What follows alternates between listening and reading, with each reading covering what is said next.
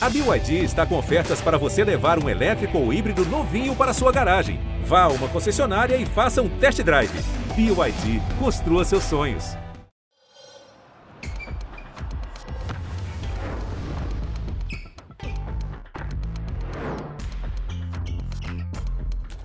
Alô, minha galera do podcast Toksai. Estamos de volta mais uma semana, Toksai brilhando toda semana, sempre com um ídolo ou que trabalha no futsal, ou um treinador, ou um supervisor, ou um diretor, enfim, ou alguém que já trabalhou com futsal e hoje brilha no futebol de campo. Enfim, a gente está tentando trazer sempre ícones da nossa modalidade para a gente ter uma conversa bacana, uma resenha sensacional. E nada melhor, falando em resenha, não existe um cara que seja mais resenha no futsal mundial que esse meu irmão, que esse meu amigo, parceiro Vander Carioca. Então, estou muito feliz dele ter aceito esse convite de estar aqui com a gente. Eu e meu brother, meu parceiro Flávio de Laço, meu fiel escudeiro, vamos entrevistar hoje o Fabrício Crepaldi, está no chinelinho, e a gente vai tocar essa resenha aqui com o Vander Carioca. Antes de falar com o Vander, vou chamar meu irmão Flávio de Laço para as primeiras palavras. Meu garoto Flávio de Laço,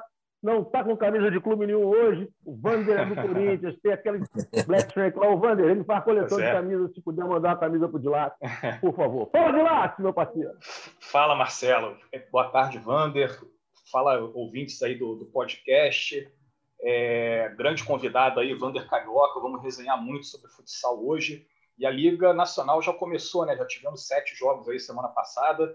A gente vai, falar, disso daqui a pouco. Vamos falar da Liga daqui, daqui a pouco. pouco é só uma introdução, é só uma introdução. aquela introdução, vai. É só uma introdução. É, e hoje, hoje já tem jogo também, fim de semana tem, né? E a gente vai falar sobre isso no, ao longo do programa. Aí. Sabe muito de lá, daqui a, sabe tudo, né, na realidade. O, o Vander, ele faz 900 matérias por hora. Enquanto eu estiver conversando contigo, ele está lá escrevendo. Tu vai ver, ele é brabo. Irmão, brigadão por ter vindo, brigadão por é, tá esse tempinho aí, passar essa horinha com a gente, para a gente falar de futsal, falar da tua vida, falar de tudo que vem acontecendo contigo e os teus planos para o futuro. Muito obrigado, tamo junto. Fala, Marcelão. Primeiro é sempre um prazer falar contigo, um grande amigo de longa data. Obrigado pelo convite, Laço. Prazeraço. Vamos bater um papo legal aí, um papo bacana sobre futsal. Vamos que vamos.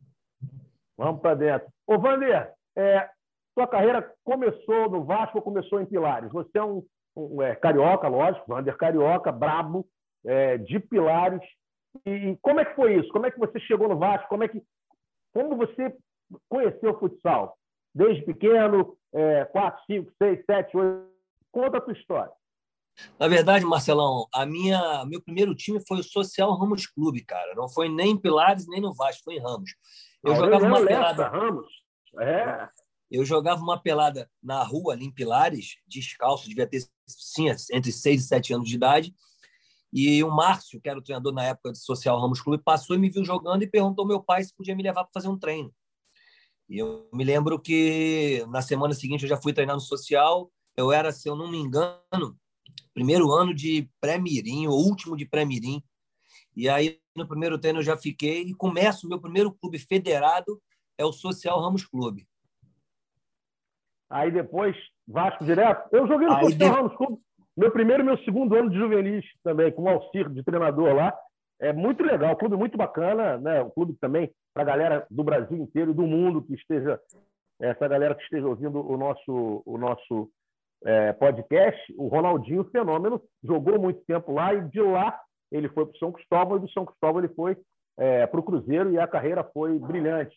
Enfim, então o social tem essa, essa é, essa veia também de descobrir muitos talentos, e agora o Wander falando que começou lá também. Mas é, segue aí, Wander. Vários grandes outros jogadores passaram pelo social, pelo social o Wallace, né, também, o Wallace, que foi profissional de campo, o próprio Jorginho passou no Social Ramos Clube. O Ferret, se não me engano, já foi treinador do Social Ramos Clube, enfim. Foi, tem, uma. Galera, tem uma galera muito bacana. Aí do social, eu vou para o CCIP de Pilares, aí sim, é onde eu sou nascido e criado. Minha mãe mora na rua do CCIP até hoje.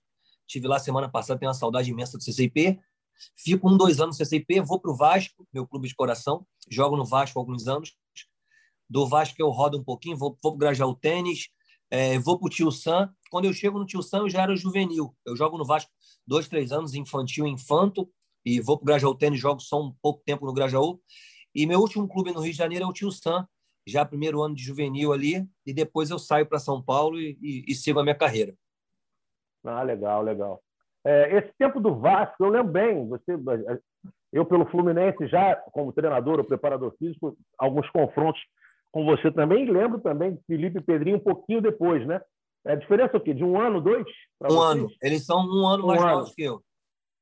Ah, e o Vasco sempre também, na, na, é, naquela época, tinha uma base no futsal muito grande, muitos jogadores também do Vasco foram pro, foram é, é, para a equipe principal. Não teve chance no futebol, Wander? Não, não aconteceu? Você chegou a treinar?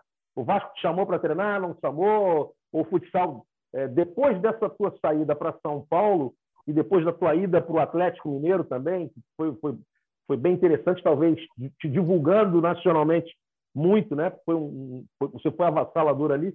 Isso te fez pensar em seguir no futsal ou um pouquinho antes você teve a oportunidade de jogar futebol? Então, na verdade, Marcelo, quando eu vou para o Vasco jogar futebol, futsal, na época futebol de salão, eu naturalmente eu vou para o campo também. Eu fico no Vasco ali jogando futsal e futebol de campo há quatro, cinco anos, mais ou menos. O problema é que naquela época era muito engraçado. Eu tinha um treinador no, no futebol de campo chamado Seu Delson, é, eu não sei onde ele anda, queria mandar um grande abraço para ele. Ele me proibia de jogar futebol de, de, futsal. Ele me proibia na época de jogar futsal. Eu tinha que escolher entre o campo e o futsal. Eu fiquei muito tempo nessa, vai, não vai, vai, não vai. E acaba que eu sou mandado embora do futebol de campo do Vasco no meu último ano de infanto. Na hora que eu ia para o meu primeiro ano de júnior, naquela né, não tinha sub-20, era júnior, o Vasco me manda embora do campo. Eu fico só jogando futsal. E aí eu tenho um convite para ir para o América, para jogar futebol de campo treinador, se eu não me engano, era o Ernesto Paulo, muito conhecido, um grande treinador sim, sim. do Rio de Janeiro. Eu jogo meu primeiro ano de júnior no América, no América. Jogo e jogo bastante. Naquela época eram três anos de júnior. Consigo ver, eu jogo titular alguns jogos naquele, naquele ano de 92, se eu não me engano. Meu primeiro, primeiro ano de júnior, só que eu já jogava futsal no Tio Sam. Eu saio do Vasco também no futsal e vou para o Tio Sam. nesse meio termo, cara, eu tenho um convite para jogar uns jogos regionais em São Paulo. E aí eu vou jogar esses jogos regionais em São Paulo, dura 10 dias, e eu tenho um convite desse clube de São Paulo, que era o Tejusa, de Indaiatuba, para ficar lá, para abandonar o futebol de campo e uma proposta boa, financeiramente boa, para eu só jogar futsal. Cara, eu nem voltei para o América para buscar minha liberação, cara. Eu já, minha liberação está lá até hoje. Eu estava jogando bem, mas assim, eu precisava de uma grana, naquela o futebol de campo não pagava nada, nada. Eu estava durengo o tempo. Eu falei, o quê, meu irmão? eu vou embora. Peguei minhas coisas e fui embora para São Paulo e não voltei mais a jogar futebol de campo. E aí, ah, dali, legal, eu, legal. eu, eu, vou para o Tejusa em Dayatuba, em 94, e, e as coisas começam a caminhar. Eu penso sim, tu tocou no assunto legal, eu penso sim, em 97, quando a gente ganha a Liga pelo Atlético Mineiro, eu tenho até um burburinho, um convite para tentar jogar campo no próprio Atlético Mineiro. O Lenise, se eu não me engano, faz isso uma época, mas sim, acaba sim, que o negócio não, não anda e eu não, não continuo no Atlético Mineiro, eu venho o Rio de Janeiro Miésimo, e aí eu continuo jogando futsal e segui a vida inteira no futsal. Não, você vê como é, o propósito desse programa é, é, claro que é sempre falar muito mais de futsal é, do que de futebol. Às vezes a gente recebe uma galera do futebol, a gente recebeu o Alex, mas oriundo do futsal, a gente recebeu é, é, o próprio PC, que hoje está trabalhando no, no, no, futebol, mas um monstro, né, o que fez pelo, pelo futsal brasileiro. É, Zé Ricardo também, Marcelo Cabo, todas essas pessoas que passaram pelo futsal e hoje estão brilhando no futebol de campo. Mas sempre tem né, é, é, esse, esse, é, esse link do, do, grande jogador de futsal que teve a oportunidade no campo, mas, é, como no teu caso, a tua carreira no futsal brilhou muito mais, você seguiu por ela. Ô, Dilas, faz uma pergunta sobre esse tema ou sobre Vamos qualquer lá. tema que você queira, evidentemente. O Vander tocou aí na palavra-chave, Atlético Mineiro 1997. Você foi campeão e artilheiro da, da Liga naquele ano, né? Tô, tô puxando aqui pelo Google, minha, minha, memória não é tão boa assim, né? Foi, você fez 36 gols, foi campeão artilheiro, foi artilheiro ao lado do Lenísio. É, você acha que aquele ano foi uma virada de chave para a sua carreira, Vander? A partir dali, a sua carreira no futsal depolou, é, você se, se, se lançou entre os melhores do, do país, você mostrou seu, seu futsal para todo mundo. Você acha que foi aquele ano que o Brasil começou a conhecer o, o Carioca? Eu acho que sim. Aquela, a, a, base daquele time, mais ou menos, já tinha sido campeã brasileira sub-20, hoje chama sub-20, na Uimpro com o próprio Miltinho, que era o nosso treinador na época. Então ele leva aquela base de 95 para 97. Ali, com certeza, a minha carreira deslanchou. Era um grupo muito jovem. É, lembra aí, lembra os jogadores, Wander, por favor. Lembra os jogadores dessa equipe aí, Vinícius, dessa base do Uimpro. Vinícius, Alemão, Euler, Rosinha, Ronaldo, Pio, goleiro era o Digo, uh, Paulinho Japonês, Índio, Índio Beck. Era uma safra de 7,6, 7,5 7,7. O com Pio e Ronaldo um pouco mais velho. Mas quando a gente monta o time, de longe nós, claro, tu quer chegar, mas de longe nós éramos apontados como favorito ao título. E o Miltinho, um grande treinador, o negócio começa a andar, a gente começa a ganhar corpo.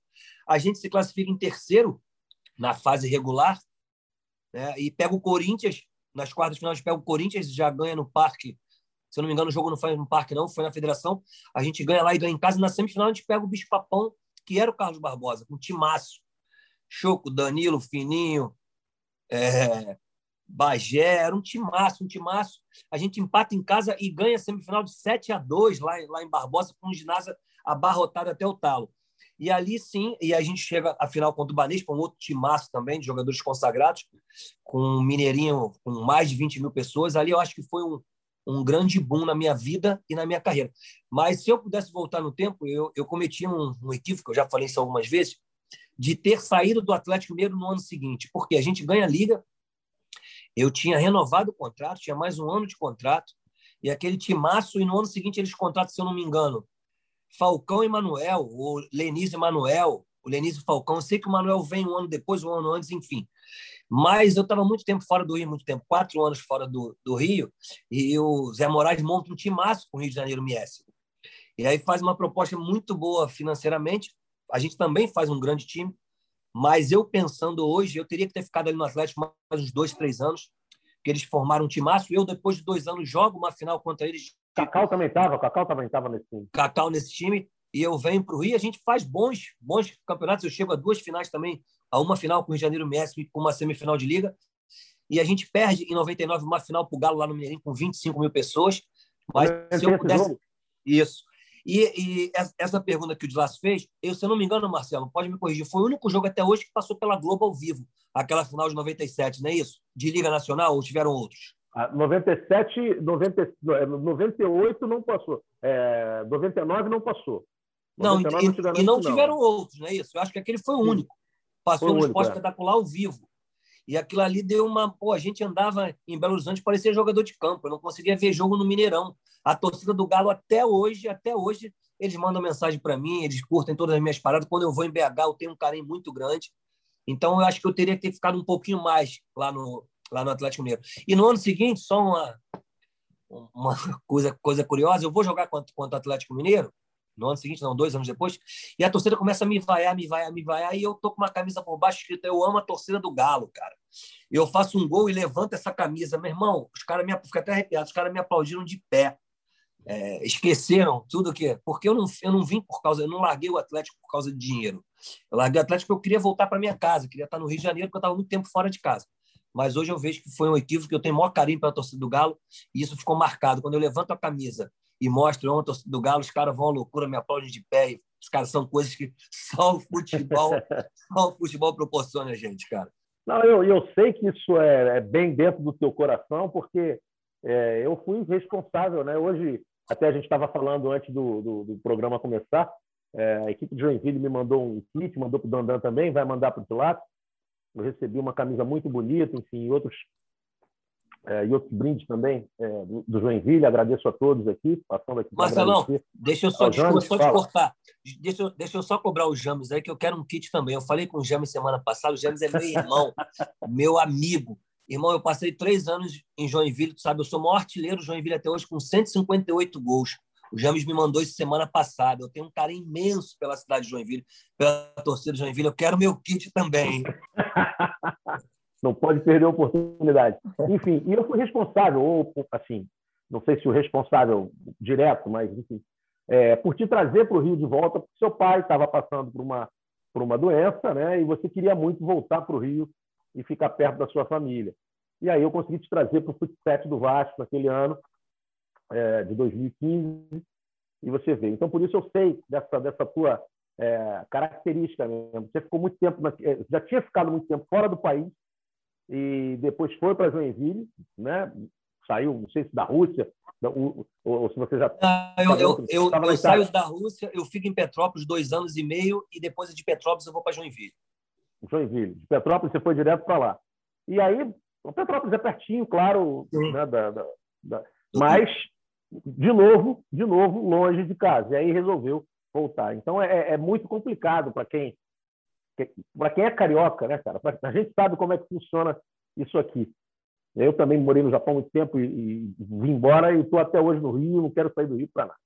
Mas, enfim, é, a importância depois, Wander, da tua carreira internacional, como é que foi a tua, a tua sequência disso? Né? Você fez o um nome, você teve no Flamengo também, do, Rio Décimo, é, enfim, é, é, e depois você foi para fora. Fala um pouco da tua experiência internacional.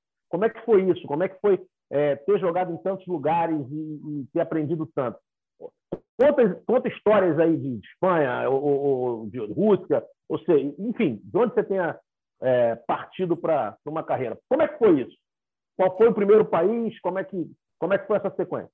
Então, Marcelo, só falando um pouquinho antes de eu responder a tua pergunta, eu sou muito carioca mesmo, tu me conhece, eu amo eu amo, amo o Rio de Janeiro. Fiz algumas escolhas erradas durante a minha carreira por querer estar sempre no Rio de Janeiro, sempre próximo da minha família, enfim. É, eu saio, eu saio do Brasil em 2001, cara. Quando eu venho para o Rio em 98, 98, eu jogo no Rio de Janeiro mesmo, 98, 99, vou para o Flamengo em 2000. 2001 eu saio do Flamengo e vou para o Vasco. É até curioso, quando eu saio do Flamengo e vou para o Vasco, eu sempre fui vascaíno, a torcida do Vasco me, me recebe, eles quebram meu carro todo, meu irmão. Fazem mó, porra, mó sacanagem com o São Januário. Eu, muito mais vascaíno que a porrada deles que estava ali. Eu jogo no Flamengo um ano antes do Vasco, porque eu não tive proposta para ir para o Vasco. Se eu tivesse, com certeza, é, que escolher entre Flamengo e Vasco, eu escolheria o Vasco, você sabe disso. Enfim, eles quebram meu carro e eu passo só seis meses no Vasco. O Vasco começa a, a ter alguns problemas financeiros Diga-se de passagem, não me pagaram até hoje, me devem dinheiro desde, desde 2001 até hoje, 20 anos atrás, mas o Vasco está no meu coração. E eu tenho uma proposta para ir jogar na Espanha, no Plaias de Castelhão, em 2001. Eu saí do Brasil em junho de 2001. Eu saí do Brasil, só que antes de ir, um, um mês antes, eu assino o contrato, fico treinando, tenho uma lesão de colateral, cara. Eu chego na Espanha machucado e o meu o meu começo na Espanha foi um pouco complicado. Eu fico dois, três meses ali só tratando. E aí eu pego um preparador físico na época da seleção brasileira, é, espanhola, José Antônio, muito bom, mas muito exigente, tive alguns problemas com ele. Lembra dele, hoje é meu amigo, um cara fenomenal, enfim. Mas eu fico na Espanha quatro anos, eu chego na Espanha, jogo no Plaza e no Martorell, vou tentar encurtar um pouco, ali eu fico quatro anos. E meu último ano na Espanha foi o seguinte, cara, a gente tem uma semifinal de liga contra o Cartagena, equipe do, do Manuel Tobias. A gente perde essa semifinal dentro de casa, e aí a porrada come. Infelizmente acontece uma briga generalizada e me, me avisam que eu poderia ficar suspenso durante seis, seis meses. E aí surge uma proposta para o clube da Espanha me emprestar para a Itália. Então eu vou emprestado durante um ano para o Arzinhano. Lá eles tinham montado um timaço, estava o Sandrinho, estava o Folha, estava o Márcio Beck, que joga lá até hoje com 50 e poucos uhum. anos. Uhum. Enfim, fizemos um timaço. Campeão eu... 96. Isso, isso aí, Marcião Beck. E eu fico na, na Itália só um ano e na hora que eu vou ser devolvido para o Marco Torel, que eu tinha que voltar, que eu estava só emprestado, surge uma proposta irrecusável para ir para a Rússia, cara. E aí foi o dinheiro que falou mais alto. É, eu vou para a Rússia ali mais ou menos em 2005, 2004 para 2005, 5, 6, que é a temporada no meio do ano, e fico na Rússia ali cinco anos e meio, seis anos, cara. É o tempo Rússia. Teria que ter ficado um pouco mais, eu tinha mais seis meses de, de contrato, mas não consigo ficar mais. Hoje também eu me arrependo. A saudade era muito grande. Mas, assim, eu fiquei mais a ou menos saudade daqui ou a saudade da grana lá? Cara, hoje, da grana. Na época, do Brasil. Eu me arrependo de ter, de ter voltado. Eu acho que eu teria que ter ficado um pouco mais lá.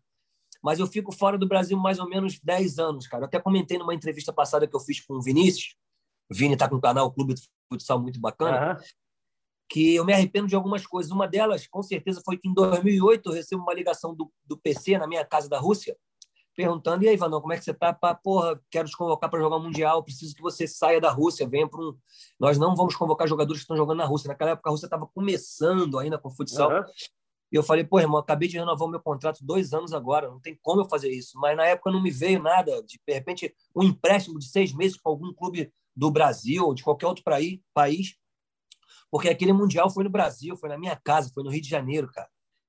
E hoje, eu pensando friamente, falo, meu Deus do céu, por que, que, eu, não, que eu não tomei essa decisão naquele momento? Mas, enfim.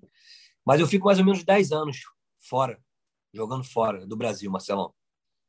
E o russo ficou bom? Cara, eu entendo alguma coisa. Eu tinha um intérprete que ficava comigo muito tempo, virou meu parceiro, meu amigo, falo com ele até hoje, o Jora. Então eu falo muito pouco, mas sei pedir cerveja, me dá uma piva. Piva, piva eu sei que é cerveja. Não tem como. Boa, boa. Legal, mas legal, Wander. Mas já, é já, segue, já já a gente segue nisso. Eu sei que o Dilato está ali maquinando alguma coisa, já deve ter feito umas 15 matérias aí, mas vai lá, Dilato, faz uma pergunta para o Vandão aí. Vamos lá, é, Vander Carioca, é, seleção. Você, é, se eu não me engano, você jogou as Copas de 2000 e 2004. É, por que, a, a, a, que você atribui o desempenho da, da seleção na, na, naqueles mundiais? O que, que faltou ali para o Brasil chegar ao título? Que foram duas derrotas para a Espanha, né? 2000 na final, 2004 na semifinal. Como é que você analisa aquela, aquela geração lá, 2000 e 2004? Cara, é, 2000 foi, foi muito atípico, cara. 2000 a gente tinha um grupo muito fechado, um grupo muito bom. É, se eu não me engano, me engano, tem, a gente está ganhando o jogo até faltando dois ou três minutos, eu até faço um gol, faço 3 a 2 e eles, eles ganham aquela final em dois tiros livres. Um é, não foi nada, o juiz reverte uma falta que é em cima de mim, ele dá a favor da Espanha. Você sofreu a falta. Eu, eu sofri a falta. Porra, você sofreu a falta e o cara marcou a falta contra, contra o Brasil. Eu sofro Ali, a falta. A gente matava o jogo. É, a gente é matava o jogo. É. é. isso aí. Eu sofro a falta, está bem vivo na minha memória. Eu sofro a falta, ele, ele inverte a falta, eles empatam o jogo. E aí, no finalzinho, o Schumacher também faz uma falta, que eu acho que realmente foi, e eles viram o jogo. É, isso acontece, infelizmente. Os dois gols, né? Os dois, os dois gols e o Ravi, meu irmão, meu parceiro, joguei com ele quatro anos, me sacaneia com isso até hoje, meu irmão. Tem que aturar o Ravi. 2004, cara, a seleção estava meio. Nós tivemos alguns problemas, vocês sabem muito mais do que eu, alguns problemas internos. Ah, ali, é, bom, foi, bom, foi bom até o Dilato tocar nesse assunto, porque a gente sabe que teve problema, teve um problema até no ônibus da seleção brasileira, quase teve briga, enfim. É, o, além do, do Manuel Tobias e do, do Fininho também, que eram jogadores mais antigos e tinha uma pressão para colocar os caras, é, talvez do Carlinhos Bittencourt, e aí o Ferret talvez não tenha. Enfim, é, não é legal a gente ficar falando sobre o passado e tal, mas esse ambiente carregado de, de, um grupo daqui, um grupo dali, isso pesou? A união não era a mesma do, do, do, do Mundial de 2000? Não, sem sombra de dúvida, Marcelo. O nosso grupo de 2000 era um grupo muito fechado, 2004 longe disso. Infelizmente, isso pesa e pesou bastante naquele grupo. Eu lembro que o Ferretti utilizava pouco, como você mesmo disse, o Manuel e o Fininho, e tinha um problema interno entre também Manuel e Falcão. Nós ficamos no mesmo andar, teve até um problema lá com as esposas dos jogadores, enfim. Eu acho que atrapalhou sim o nosso grupo, atrapalhou bastante. Mas foi um jogo de igual para igual, cara. Mesmo assim, Marcelo, nós tínhamos muita qualidade. Nós tínhamos muita qualidade. Nós fizemos um jogo com a Espanha de igual para igual. O jogo é decidido nos pênaltis, cara. É, eu lembro. É. Eu me lembro que aquele jogo também, o Ferretti só me coloca na prorrogação e no finalzinho da prorrogação o Schumacher bate uma falta e a bola passa milímetros do meu pé, cara. Se eu coloco o pé, eu desvio a bola e ela entra. E mesmo assim a gente perde nos pênaltis. O Neto perde aquele pênalti, uma infelicidade pode acontecer com qualquer um. Mas eu acho que pesou sim, cara. Pesou sim.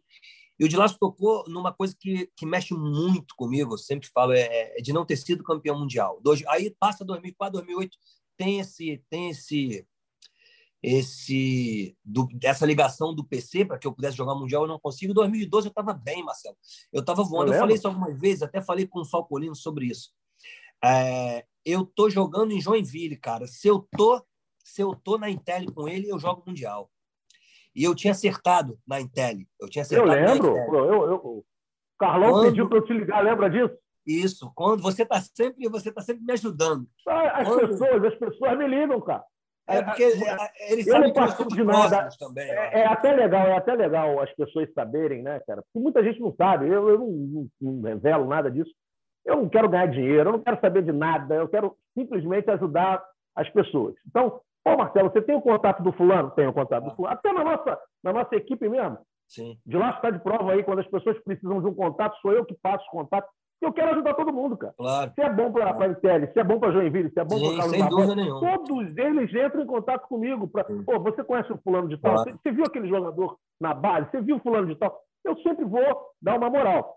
O pessoal da Intel, sim, falou: olha, pô, eu quero contratar o Vander, cara. Pô, você é amigo dele, fala com ele que a gente quer o contato dele. Eu peguei o telefone e liguei para você, ó, Vander, os caras lá querem você. Aí o pessoal de Joinville também queria. Aí você falou, pô, Marcelo, eu não sei se eu vou para lá ou para cá. Eu não, não quero saber para onde você vai. Só estou falando que os caras de lá querem falar contigo. É, você sempre está ajudando todo mundo, Marcelão. E aí, Marcelão, o Falcão, Sidão me liga, gente boa, meu parceiro, e o Falcão também me liga e praticamente eu acerto o Falcão por telefone. E aí passa um tempo, o Ferretão começa a me ligar, me ligar, me ligar, me ligar, Vandão, vem para cá, vem para cá, vem para cá, vem para cá, e eu acabo decidindo por Joinville. Mas eu falo assim, porque se eu, se eu acerto com, com a Intel, eu jogo Mundial. Sabe por quê? Porque a gente chega na final contra eles, eu chego voando, eu chego voando, é, eu chego voando, eu chego bem, e eu ia estar entrosado com o Falcão, e eu tinha certeza absoluta que o Falcão, que o Falcão me levaria para aquele Mundial. Eu tenho certeza absoluta. Então, são as escolhas que a gente faz naquele momento Como mais é o Falcão vez. te levaria? O Falcão te levaria? Por quê? Não, me levaria por, me levaria por nós estarmos no mesmo, time, no mesmo é, time, entrosados, entrosados no mesmo time. Eu acho que eu teria grande chance. Eu fazendo gol para caramba, eu estava bem, estava bem. E eu acho que, claro, pesaria de repente, pô, meu irmão, o cara tá bem, nós temos um entrosamento, jogamos no mesmo time. Eu acho que isso pesaria numa decisão final. Eu acho que isso pesaria numa decisão final e eu teria grande chance de jogar o Mundial, entendeu? Não, legal, legal. Vai lá, Dilácio, manda uma aí. Vamos lá. É, seguindo aí a cronologia da, da, carreira do Vander, né, depois ali do, do Joinville, ele teve a passagem pelo futebol 7, né, que o Marcelo já falou, que o Vander queria ficar próximo à, à família aqui no Rio, o pai dele com problema 2000, de saúde. 2015, 2015. 2015, é isso aí. Aí, terminada a passagem do futebol 7, vem o Corinthians, né? Que, porra, Vander foi o, o líder ali da, daquele título brasileiro de 2016. Ele, ele liderou é, o elenco ali, que tinha uma geração jovem, o Leandro Lino surgindo, é, o Rocha, o Marcel, o Vander é, liderando essa galera e, levando o Corinthians ao inédito título. O que, que representa o Corinthians para você? A gente fez uma, fiz uma entrevista com você naquele ano, antes da final. Você falou que é, tinha praticamente se apaixonado pelo, pelo clube, né? O, o, clube te contagiou, você vestiu a camisa mesmo do, do Corinthians. O que representa o, o Corinthians para você desde então? É, o Corinthians é uma, é uma paixão que virou amor, né, cara? É, o Marcelo não sabe disso, eu sou muito mais emoção do que razão, eu sempre fui assim na minha vida inteira. E antes mesmo de eu chegar lá no Corinthians daquele ano de 2016, o Davinho passou o Davis, passou o ano inteiro falando para mim, irmão, isso aqui é tua cara, tu tem que vir para cá, irmão. Tu tem que vir para cá, tu é a cara do Corinthians, cara. A torcida vai te abraçar de um jeito, meu irmão. Porra, vem, vem, vem. E aí, naquele ano seguinte, eu jogo futsal em 2015, infelizmente meu pai faleceu naquele ano. Eu já vinha durante um ano conversando com o Ferretti, e 2016 eu acerto no Corinthians. Cara, é, foi sensacional. Eu acho que eu teria que ter chegado antes no Corinthians para viver um pouquinho mais aquilo ali. Eu fico jogando no Corinthians três anos, mas foram marcantes, inesquecíveis, memoráveis. Nós conquistamos o tão sonhado título da Liga Nacional. Como você mesmo disse, mais uma vez com um time de longe apontado como um dos favoritos. Nós tínhamos uma geração que hoje está consolidada, mas naquela época eram promessas, que é Lino, Arthur, Rocha, Marcel, enfim. Hoje são grandes jogadores, mas eram o Corinthians é, diminui em quase 50% o seu, o seu investimento do que gastava nos anos anteriores e a gente pega uma liga, né, com o Guita fazendo milagre, como sempre. Da liga, o grupo se fecha e a gente ganha um tão sonhado título da Liga Nacional. Então, o Corinthians hoje é um amor. Eu trabalho no clube hoje com o maior prazer do mundo. É, e o Corinthians está marcado na minha memória, está marcado na minha vida. Ô, Vander, é, além dos títulos que você não, também no Vasco, acho que não foram poucos, acho que não sei se quatro ou cinco, talvez por aí, é, foram várias competições, estadual, é, tinha os torneios, tinha alguns Copa torneios dos Campeões, do, brasileiro. Copa dos Campeões, é, era impressionante, eu acompanhei isso de perto, estava lá sempre assistindo. É, e você vai para o Corinthians, ganha isso tudo, joga mais uma temporada, é, ou duas, não lembro, e depois você para, e você não queria parar. Essa sensação de querer continuar e, e, e mudar de, de função como é que foi isso na tua cabeça e como você se preparou para a nova função? Então, Marcelão, eu converso, conversei muito com, com o Bié sobre isso. O Bié é meu irmão, é meu amigo. Eu realmente não estava preparado para parar de jogar aquele ano de 2018. Por quê? Porque quando acabou, a gente ganha a Liga Paulista num jogão contra Sorocaba. E eu entro muito bem naquele jogo, e a gente ganha o jogo, e a gente vai comemorar numa festa, e pô, a galera toda, irmão, tu vai renovar mais um ano, vai renovar mais um ano, beleza, beleza, beleza. Se eu não me engano, isso foi numa quinta-feira, não vou, não, não vou saber o dia mais, mais ou menos. Isso foi de 18 para 19? 18 para 19. Quando a gente ganha a Liga Paulista, que o Falcão para de jogar no mesmo dia que eu. Só que ele estava preparado, eu não. E ali a gente fala mais ou menos, pô, tu vai renovar, tu vai renovar, e eu achando que fosse renovar. E passando ali três, quatro dias, eu continuo em São Paulo, resolvendo algumas coisas. É, o diretor do, do esporte terrestre na época, Donato, me chama para bater um papo. Muito sincero comigo, irmão. A gente gosta muito de você, é, o presidente também gosta muito de você, mas a gente entende que é, chegou o momento de você parar de jogar. A gente quer que você continue no clube trabalhando. No, no, no primeiro momento, Marcelo, foi um susto para mim. Falei, meu Deus do céu, cara. Tá fazendo aquilo ali há 25 anos. Eu amava, amava fazer o que eu fazia. Fazia com muito amor, com muito prazer. E foi um susto. Mas, ao mesmo tempo, ele falou para mim, cara, é, você não vai perder o dia a dia do Corinthians, esse, é, é, o convívio, você vai estar no clube diariamente. E eu bati um papo com o presidente, com o André Sanches na época, que me ajudou muito, que é meu amigo, meu parceiro. Falou, irmão, tu vai, tu vai sair daqui, tá? Eu tive algumas propostas para continuar jogando vai sair daqui, tu vai jogar mais um ou dois anos. Depois, o que tu vai fazer, cara? Aqui, cara, a torcida te, te ama, o clube te adora, irmão. Fica aqui, trabalha aqui, constrói teu nome agora, trabalhando no clube. Eu fiquei remoendo aquilo, pensando, irmão. Falei, pô, esse cara tem razão, cara. Tem razão. Conversei com a, com a minha esposa na época. E eu acho que eu tomei hoje a decisão mais acertada, Marcelo. Claro que saudade eu tenho várias vezes, sonho várias vezes que estou jogando, que estou entrando numa final com o Corinthians. Sonho várias vezes que o Biel está me chamando para para entrar em quadra, já sonhei fazendo gol de título para o Corinthians. É, infelizmente, eu sonho muito. Nem queria sonhar tanto, porque tu acaba com uma, tu acorda com uma tristeza impressionante. Mas eu ainda sonho que estou jogando, irmão. Mas hoje eu acho que foi a decisão mais acertada. Estou é, trabalhando no Corinthians, infelizmente, veio essa pandemia que deixou nossa, nossa vida meio que de cabeça para o alto. Mas estou feliz no que eu estou fazendo. Agora, irmão, saudade eu vou ter para o resto da vida. Eu já escutei isso algumas vezes, você também, claro, que o jogador de futebol, futebol, futsal, enfim, ele morre duas vezes. Cara, é a mais pura verdade, irmão. Quando você para de jogar, eu vou te falar uma coisa, eu sinto saudade diariamente, diariamente. Não é Mas, fácil, não. De vez em quando mata a saudade naqueles extras lá que tu leva um pedacinho. É. São Paulo eu tem bastante. Tem bastante. Tu leva uma prata ali que eu tô ligado. São Paulo tem jogo gol. todo dia, irmão. Todo dia tem jogo. Se tiver brecha para comentar, mentira. Vamos embora. tu não deixa. Senão tava lá fácil, irmão. Ô, ô Dilácio, manda outra pro Vander aí. Vamos lá. É, Vander, você, ao longo da, da, sua carreira, você nunca escondeu o seu, seu apreço por tomar uma, uma cervejinha ali no, nos dias de folga, né? quando, quando não está jogando. Né? Você sempre falou abertamente sobre isso. Já teve algum treinador que pegou no, no seu pé quanto a isso, tentou é, te controlar mais fora de quadra? É, Você sempre foi demitido. Pois é. Não, cara, eu, eu, sempre, eu sempre fui bem sincero e bem claro com todos os meus treinadores. Eu posso dizer que todos eles são meus amigos, treinadores, preparadores físicos, são meus amigos até hoje. eu era muito sincero. Eu gostava muito de treinar, cara. Eu, eu, eu me doava ao máximo. Eu gostava do que eu fazia, cara. Eu gostava do que eu fazia. Eu fazia com tanto prazer quem me conhece, Marcelo, sabe disso. Eu treinava demais, eu gostava muito de competir em treino, cara. Então eu deixava o máximo dentro de, dentro de, de quadro. Eu até vi uma entrevista do Filipão, não sei se vocês acompanharam essa semana, foi até no Sport TV, se eu não me engano.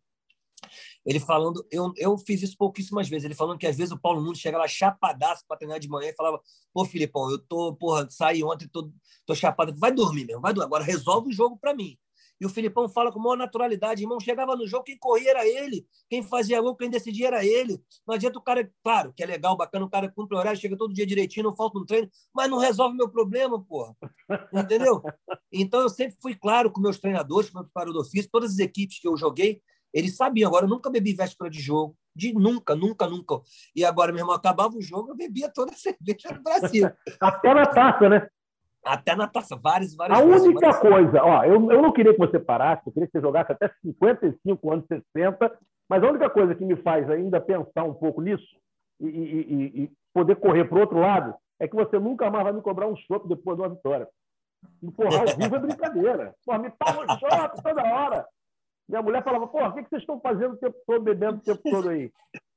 Mas, enfim, Vander é isso, cara. Vander é, é naturalidade. A gente, as nossas famílias é, viajam né, sempre para para Canoa Quebrada na festa do segundo corte, e as resenhas são sempre legais e sempre tem uma água mineral que eu chamo de suquinho.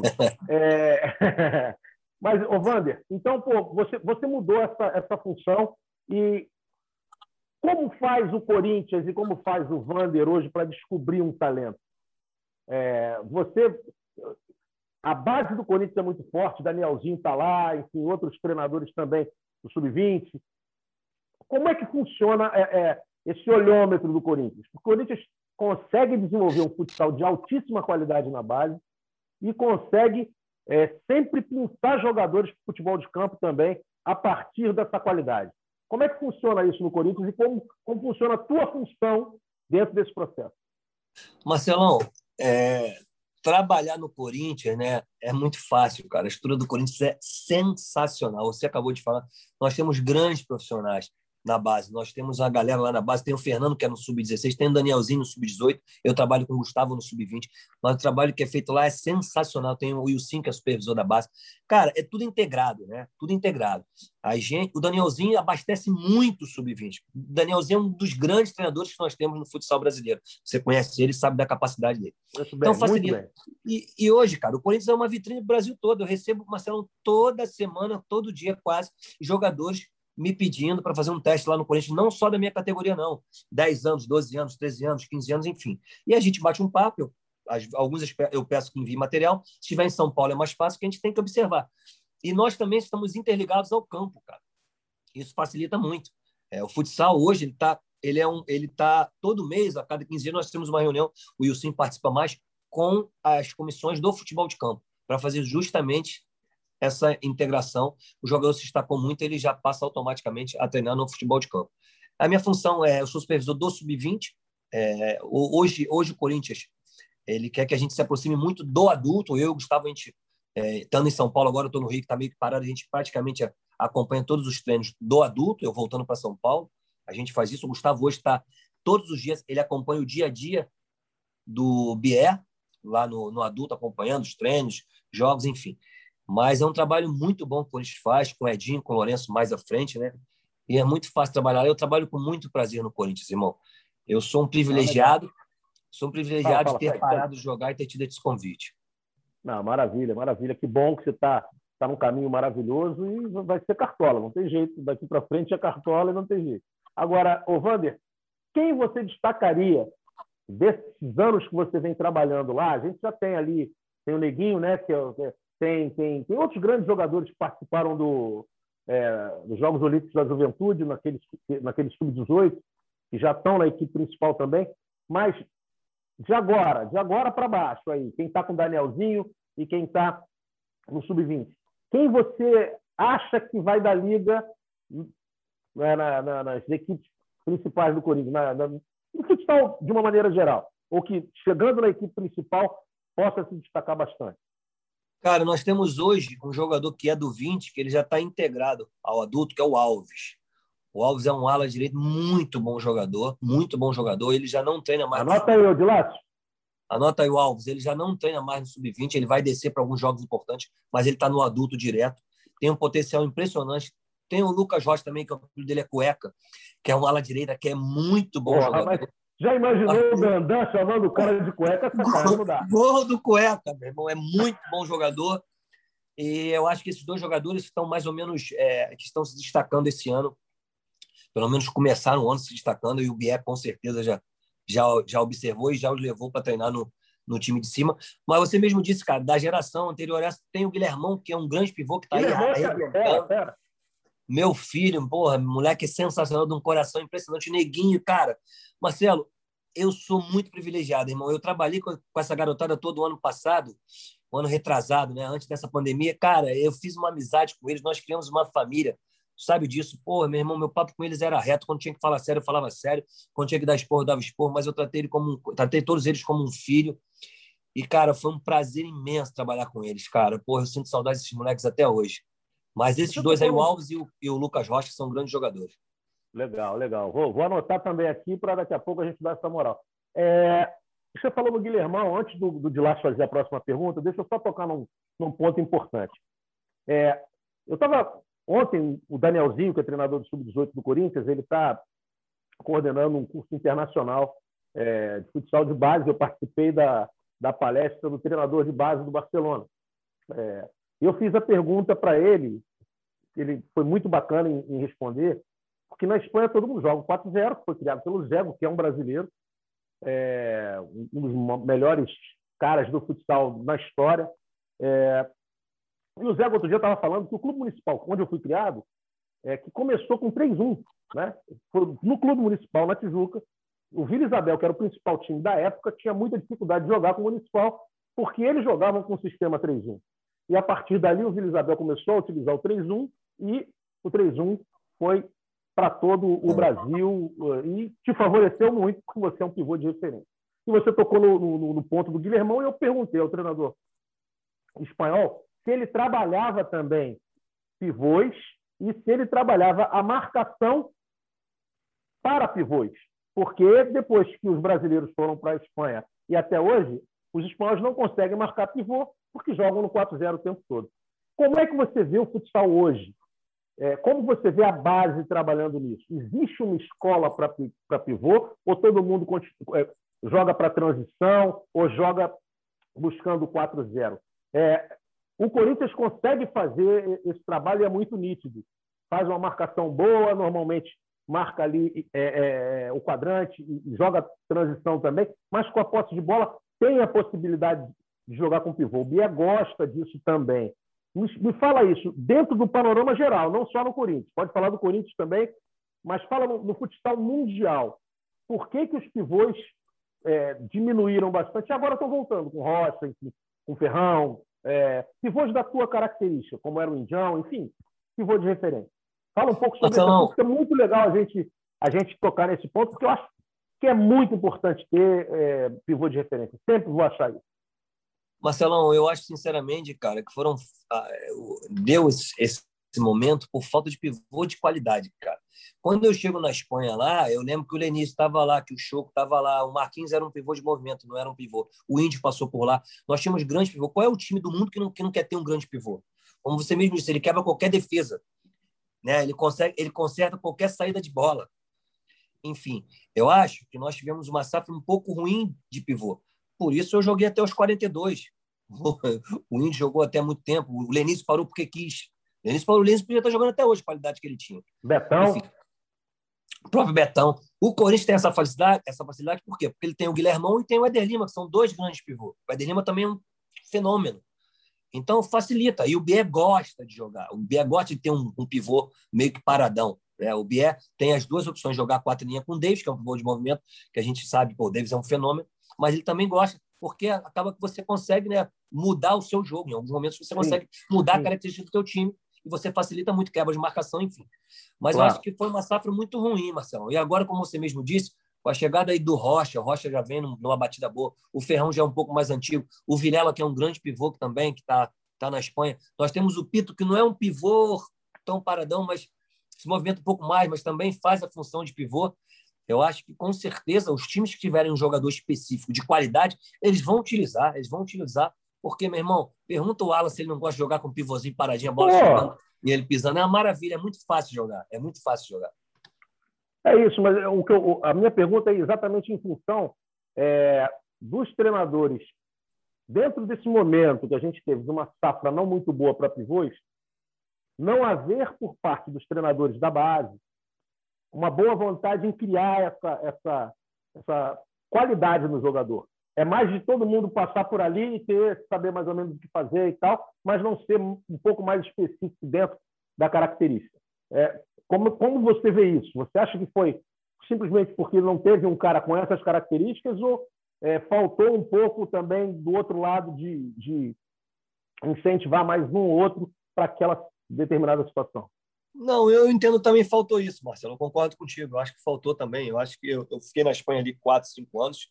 Eu percebo isso também, que os treinadores espanhóis jogam muitos 4-0, eles adoram jogar de 4-0. Mas é lá cultural, no Corinthians, né? É, cultural. Mas lá no Corinthians, cara, o Bia faz um trabalho muito bom de pivô.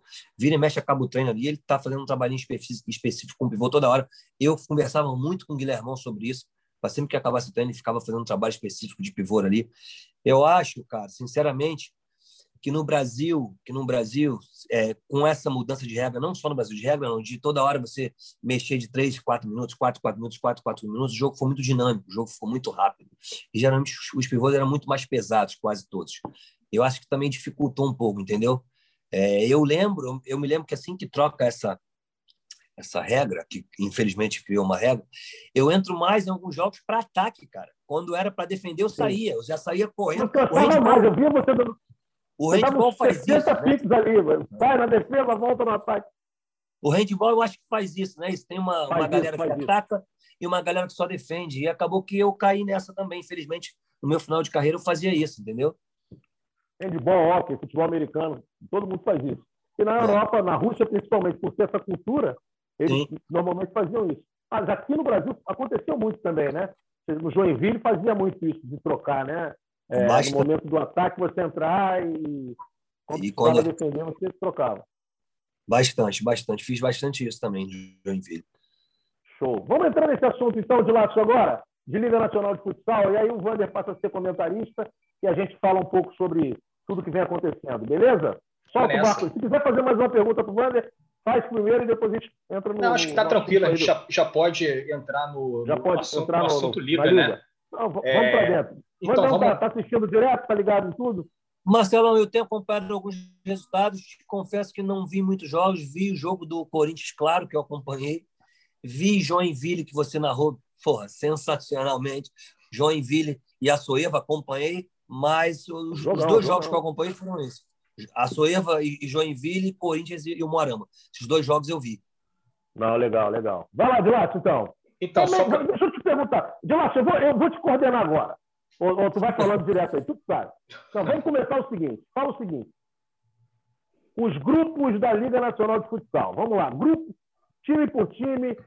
Grupo A, grupo B, grupo C. E a galera vai entendendo mais ou menos como é que está a brincadeira. Tá, vamos Até lá. o se ligar em tudo que está acontecendo. Vamos lá. Uhum. É o grupo A. A gente tem o Joaçaba liderando com três pontos. Aí depois tem Corinthians ou Moarama com um ponto. Né? Aí tem, aí tem os times que não jogaram, né? o, o Sorocaba, o Santo André e o São José.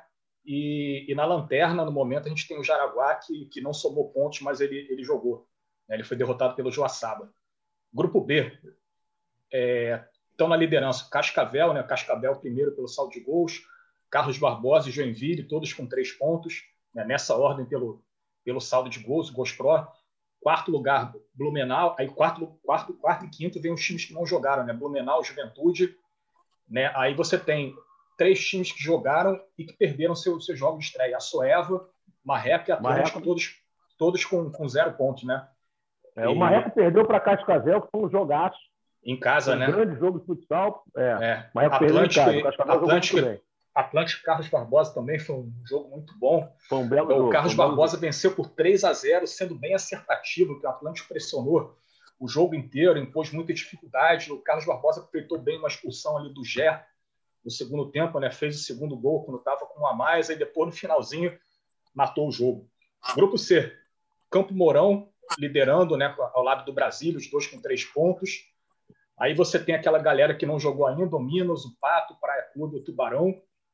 E sétimo colocado, o Marechal, né, que pô, vale repetir de novo, não é a Copa Grill, né, o Marechal Rondon que a gente está acostumado, outro time da mesma cidade. E oitavo, é, o Foz Cataratas. Jaquilane, Jaquilane E oitavo está o Foz Cataratas, que também estreou com derrota. Não, legal. Ô, Vander, é, que equipes é, você, claro, você conhece todos os clubes e passou por várias estruturas. Visitou, você visitou muitos clubes.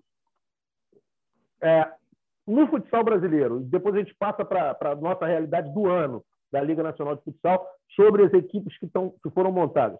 Primeiro, fala sobre as equipes que você é, conseguiu ver uma estrutura excelente de trabalho, com supervisão, com, com quadra, com logística, etc. E depois a gente passa para para falar sobre as equipes que foram montadas para essa liga e que você considera as melhores. Marcelão, eu acho que a maioria das equipes que jogam Liga Nacional tem uma estrutura muito boa, uma logística, uma estrutura muito boa.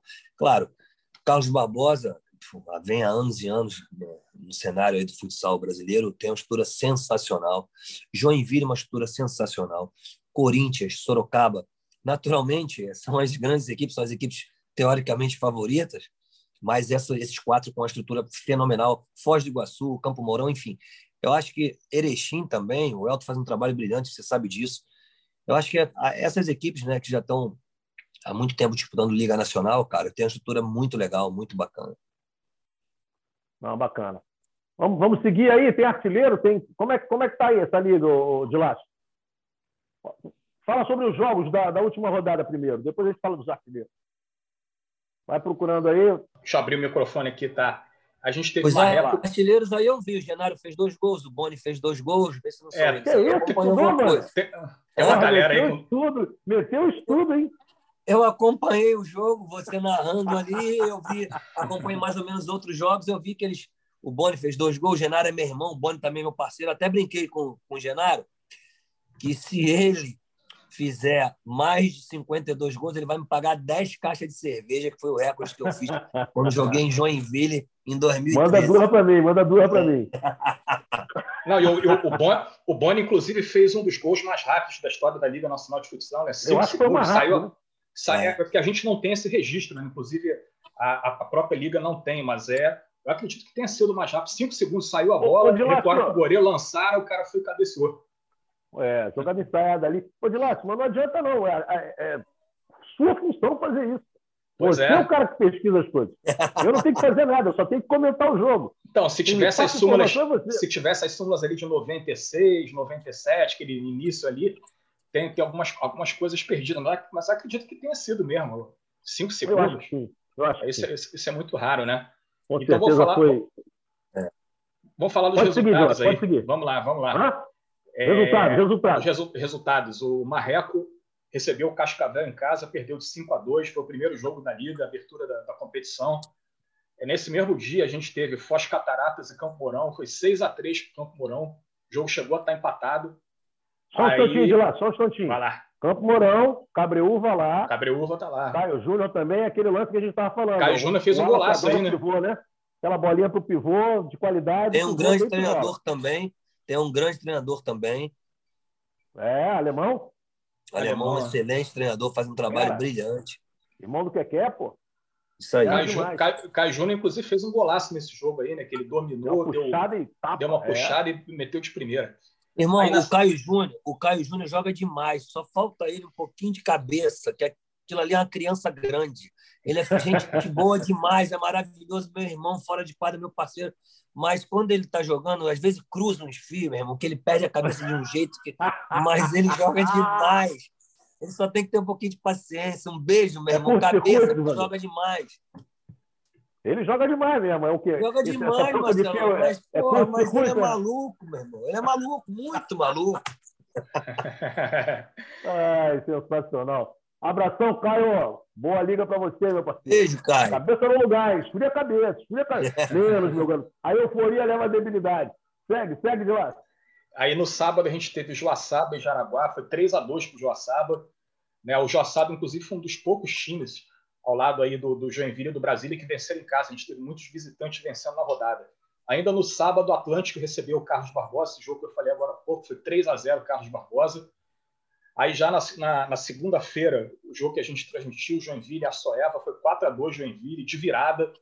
Né? Jogo, jogo muito bem disputado, né? teve aquele, aquele gol relâmpago, o Joinville se impôs no, no segundo tempo, dois gols do Genaro, o Dieguinho deixou o gol dele. Na segunda-feira, a gente teve também Corinthians e o Moarama.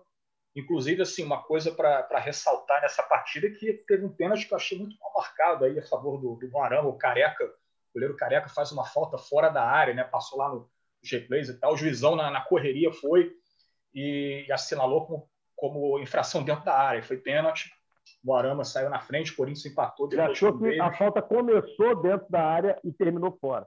É, mas assim. É, eu, eu, eu assisti esse jogo também, de nós. Eu, eu, sinceramente, não sei se você parou, se você reviu. Eu achei que foi pênalti, cara. Ela, ele começa a fazer a falta. Também. Eu achei que não foi pênalti o jogo de Joinville e a Soeva no carrinho É. Aquele sim, não foi pênalti. Sim, se eu não me engano, é o 3x2, que o Genaro faz 3x2. É isso aí. A, Aquilo ali mas, o lance, mas o lance é, difícil, porque a imagem não pega bem, a gente só foi ver na lupa depois. Isso. É muito difícil, não, ali, é, ninguém é reclama, ninguém reclama. Ninguém reclama, é isso mesmo. Está todo mundo mesmo. perto, ninguém reclama, nem o próprio cara reclamou. Quer dizer, o que, o que a, os dois árbitros estavam muito perto, cara, fica difícil de você definir. Porque a tomada de câmera que a gente viu primeiro era muito complicada. Depois, na lupa, a gente que realmente a bola bate no, no, no no, no, peito do Mas cara. A do, pescoço, a do Careca, a do Careca eu achei que foi pênalti. Careca, meu irmão, é um goleiro fenomenal. Meu irmão veio bem voando ano passado, mas eu acho, acho que foi pênalti.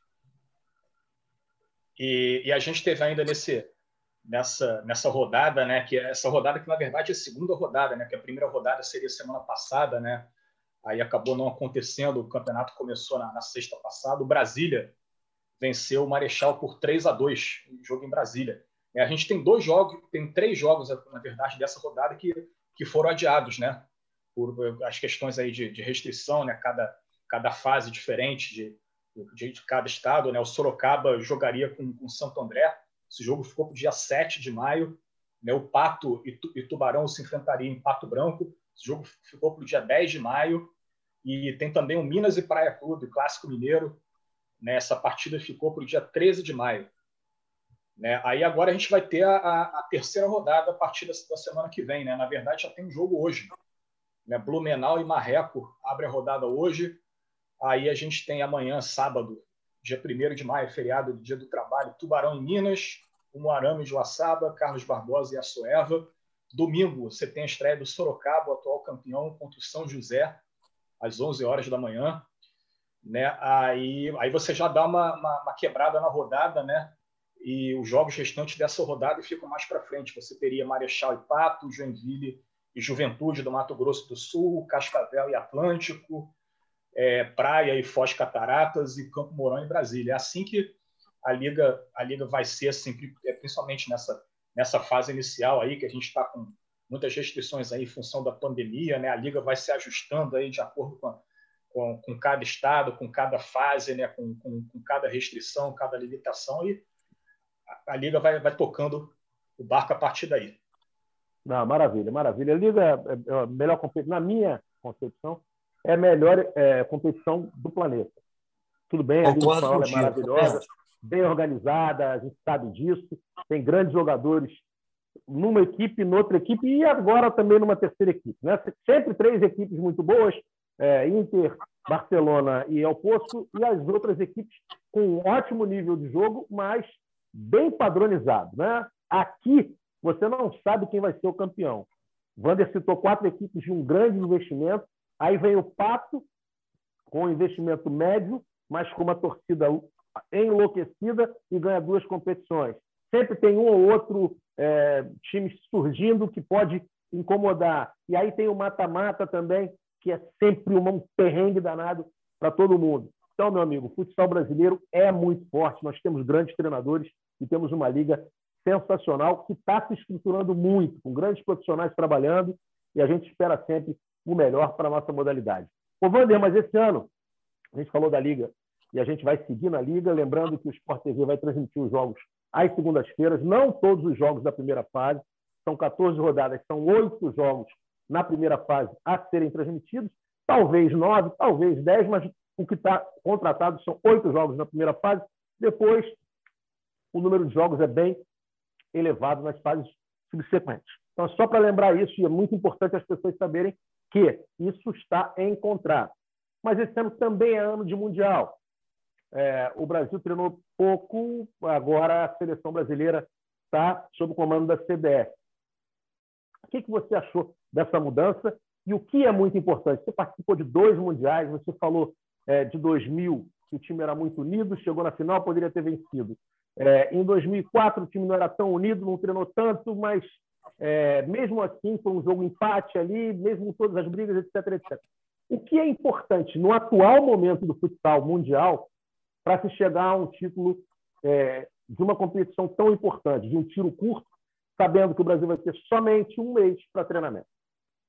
Marcelão, primeiro eu fiquei feliz, porque nós agora, a CBF né, pegou novamente, né, espero que agora realmente pegue o futsal, Pegou só a seleção brasileira, não é isso? Mas eu espero que eles consigam fazer um grande trabalho. Eu, eu acho que o caminho é esse. Pelo menos na minha, no que eu entendo, eu acho que o caminho é esse. Cara, é, não só não só o Brasil, outras equipes no mundo vão sofrer, né, cara? Eu acho que essa pandemia ela botou o mundo de cabeça para baixo. O mundial seria o ano passado, está confirmado esse ano. Eu vi até você respondendo, fizeram alguma pergunta na, na transmissão na segunda-feira. Você falou não, o mundial está confirmado, as equipes vão se reunir pouco, né? Mas eu acho que o Brasil, o Brasil tem uma grande vantagem porque nossos hoje nossos grandes jogadores estão todos atuando fora do Brasil ou a maioria estão fora do Brasil. Então eu acho que o Brasil parte, parte na frente por ter grandes jogadores em grande fase jogando fora do Brasil. E no Brasil também, como você mesmo disse, nós temos a liga, a liga mais forte do mundo, eu também acho isso, com grandes jogadores, eu acho que a gente chega forte para esse Mundial. De repente, o tempo de treinamento não vai ser o ideal, mas eu acho que isso vai acontecer com todas as outras seleções. Marquinhos vem fazendo um trabalho brilhante dentro da seleção brasileira, e eu coloco sim o Brasil mais uma vez como um dos grandes favoritos ao título. E torço muito para que isso aconteça. Maravilha. E o Vander está aqui para frente, Vandão. Temos essa situação do Vander dirigente. Temos. Contamos a tua história toda. Eu, se faltou alguma coisa, é, foi um chope ou outro que nós, é, nessas, nessas resenhas, tomamos. É, mas o que, que o Vander pretende daqui para frente? O Vander vai continuar sendo dirigente? O Vander vai ser treinador? O, Vander... o que, que o Vander quer do futsal ou do esporte, de uma maneira geral? Marcelo, um treinador não, eu nunca tive, nunca tive a ideia, nunca passou pela minha cabeça de virar treinador, e eu não quero de jeito nenhum, não tenho a mínima vontade. Mas eu acho que eu me achei como como como supervisor, era uma coisa que eu pensava em fazer não logo, mas eu tinha mais ou menos em mente. Estou é, trabalhando no Corinthians hoje, estou muito feliz trabalhando no Corinthians, muito feliz. A estrutura que o Corinthians me oferece trabalho é muito boa. Mas eu tenho um sonho, você sabe mais ou menos isso. Eu quero, é, eu quero fazer um time de futsal no Rio de Janeiro. Eu acho que o Rio de Janeiro precisa e tem que ter um time de futsal. É, primeiro, tem que ter um campeonato forte de futsal.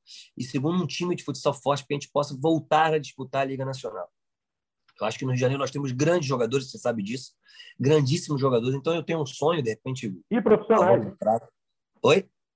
E profissionais também, treinadores, preparadores. Sem sombra de dúvida. Então, eu tenho um sonho, de repente, hoje, a longo prazo, não tão próximo, mas de montar um time de futsal no Rio de Janeiro com uma estrutura muito boa, com uma estrutura né, montada. Então, é um sonho que eu tenho. Eu também não descarto. É, eu acho que eu posso fazer muito pelo esporte. Eu estou me especializando, eu quero fazer alguns cursos aí. Com essa pandemia, nós ficamos meio que, que parado. Mas hoje eu trabalho no Corinthians, hoje eu espero continuar um bom tempo trabalhando lá no Corinthians mas penso que o Rio de Janeiro precisa, precisa de um time forte, de um campeonato forte primeiro e de um time forte na Liga Nacional. Pô, que bom. Eu também tenho é, essa vontade, você sabe disso. Já escrevi projetos para grandes clubes aqui e a coisa ainda não aconteceu por falta de verba ou por isso ou por aquilo. Mas eu creio que uma hora a coisa vai acontecer e eu, eu, eu até postei, com você.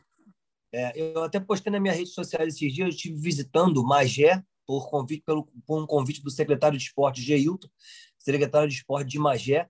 Magé está montando um time de futsal agora para jogar o Campeonato Carioca, já com uma estrutura muito bacana. Eu estive lá, conheci.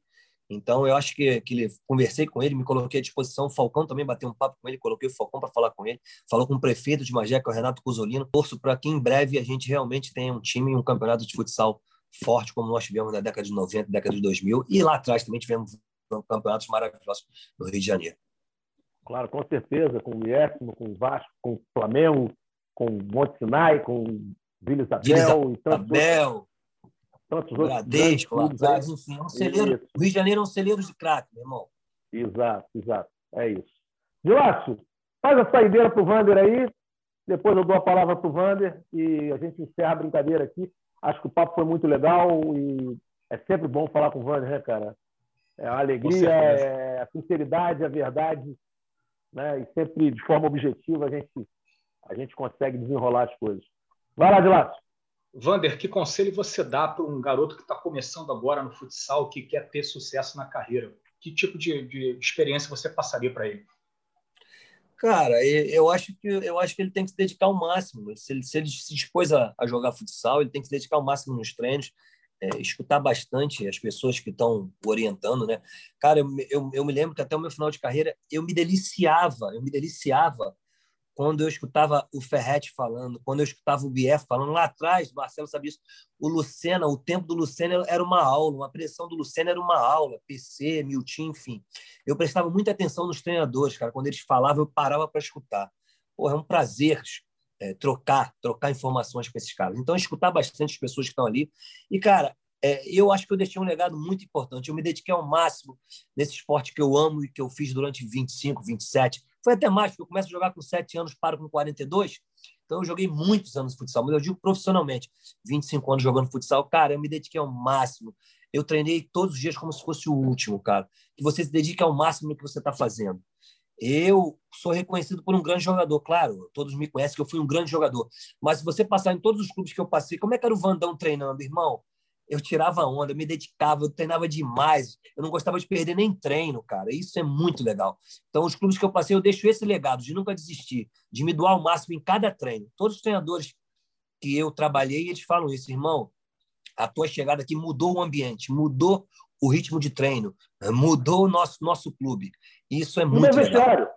Mudou o vestiário, Marcelo. Isso é muito legal. Eu chego no Corinthians, eu falo isso, eu chego no Corinthians em 2016 com, com, com um vestiário totalmente totalmente, porra, partido ao meio, totalmente perdido. E graças a Deus a gente fecha, faz, faz um, um ambiente maravilhoso. E foi assim em todos os clubes que eu passei. Mas no jogador jovem, se divertir, se dedicar ao máximo é, ao treino, cara. O treino é, é assim o um reflexo de um jogo. E eu fiz isso, cara, com muito, com muito amor, cara. Com muito amor. Eu amo futsal. Eu, olha, você mesmo disse, Marcelão, eu não estava preparado para parar de jogar. Eu amava o que eu fazia. Eu fiz isso durante 25 anos profissionalmente, pô, muito, com muito, com muito amor, cara. E é por isso que você é um dos maiores personagens desse jogo. Não tem quem não goste de você, não tem quem, quem fale do Vander. Ah, o Vander, não tem, não existe.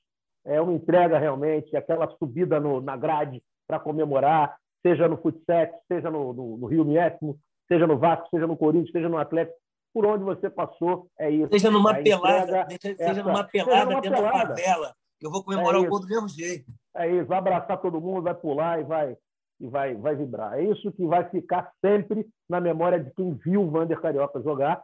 E agora é passar essa, essa dádiva, né? que pouquíssimos têm, isso não se ensina. Isso não, não há curso no mundo que, que vai ensinar.